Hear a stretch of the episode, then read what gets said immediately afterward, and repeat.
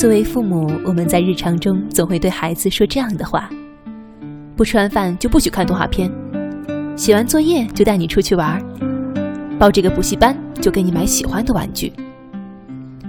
在这样的威逼利诱中，孩子似乎很买账，所以很多时候我们都会乐此不疲地用这种交换条件的方式，达到让孩子听话的目的。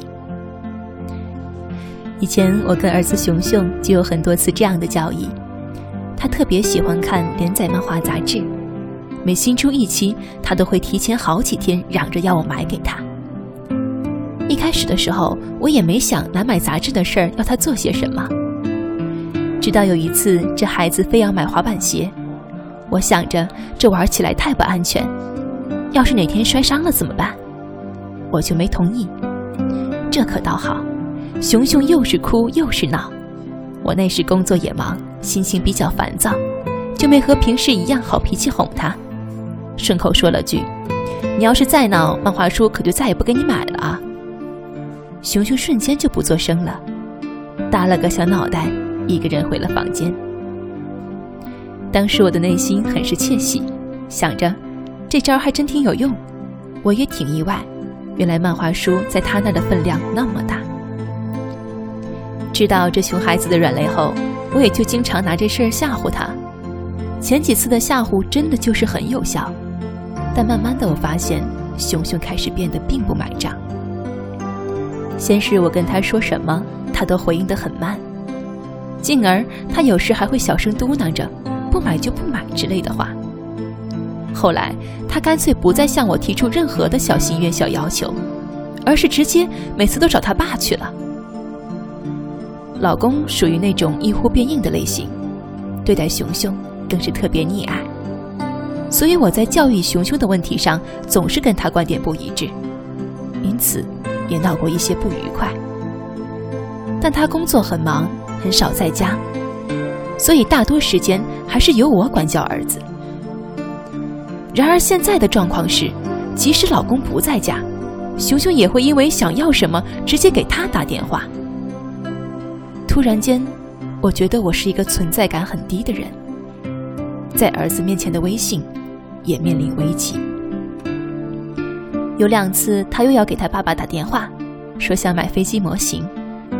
我为了跟他的距离拉近，就过去主动说：“妈妈给你买。”熊熊表情冷淡，听完一声不吭的就走了。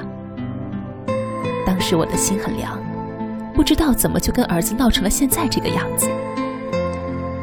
之后的几次吃饭也是，我叫他多吃蔬菜，给他夹了很多，他都没吃。我一下子火就上来了，对他吼道：“赶紧都吃了！”他却不紧不慢地说：“如果非要让他吃菜，那他什么饭菜就都不吃了。”我当时一个人就愣在了那里。面对熊熊数次的跟我讨价还价，我开始后悔以前拿条件吓唬熊熊的行为。我知道是我自己没开个好头，让熊熊也开始知道拿吓唬逼对方也是让对方妥协的一种方式。一边悔恨的同时，我也很手足无措，不知道接下来该怎么做才能和熊熊恢复之前的关系状态。白天在公司上班的时候，我也精神状况不佳，同事玲子忙问我这是怎么了，我也是憋在心里难受。就跟他说了我现在的苦恼。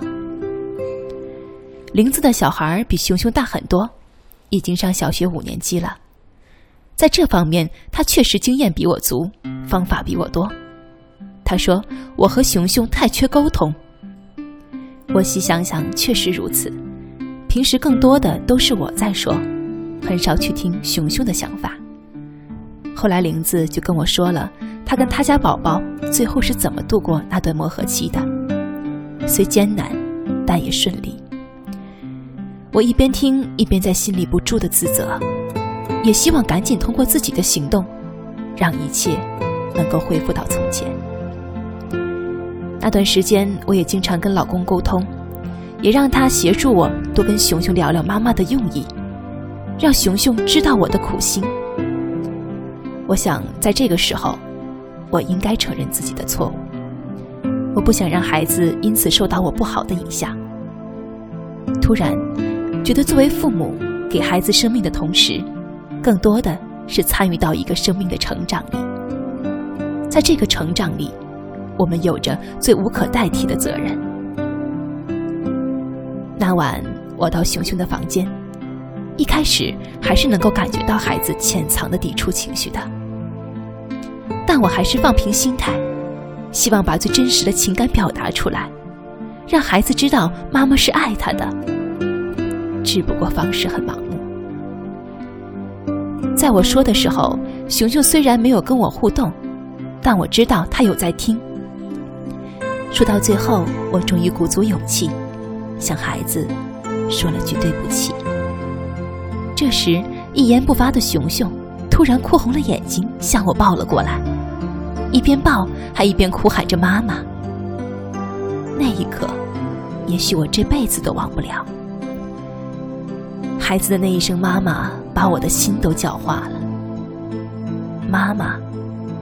这个时候，它已不再是一个名词，而是一份沉淀的信任和原谅。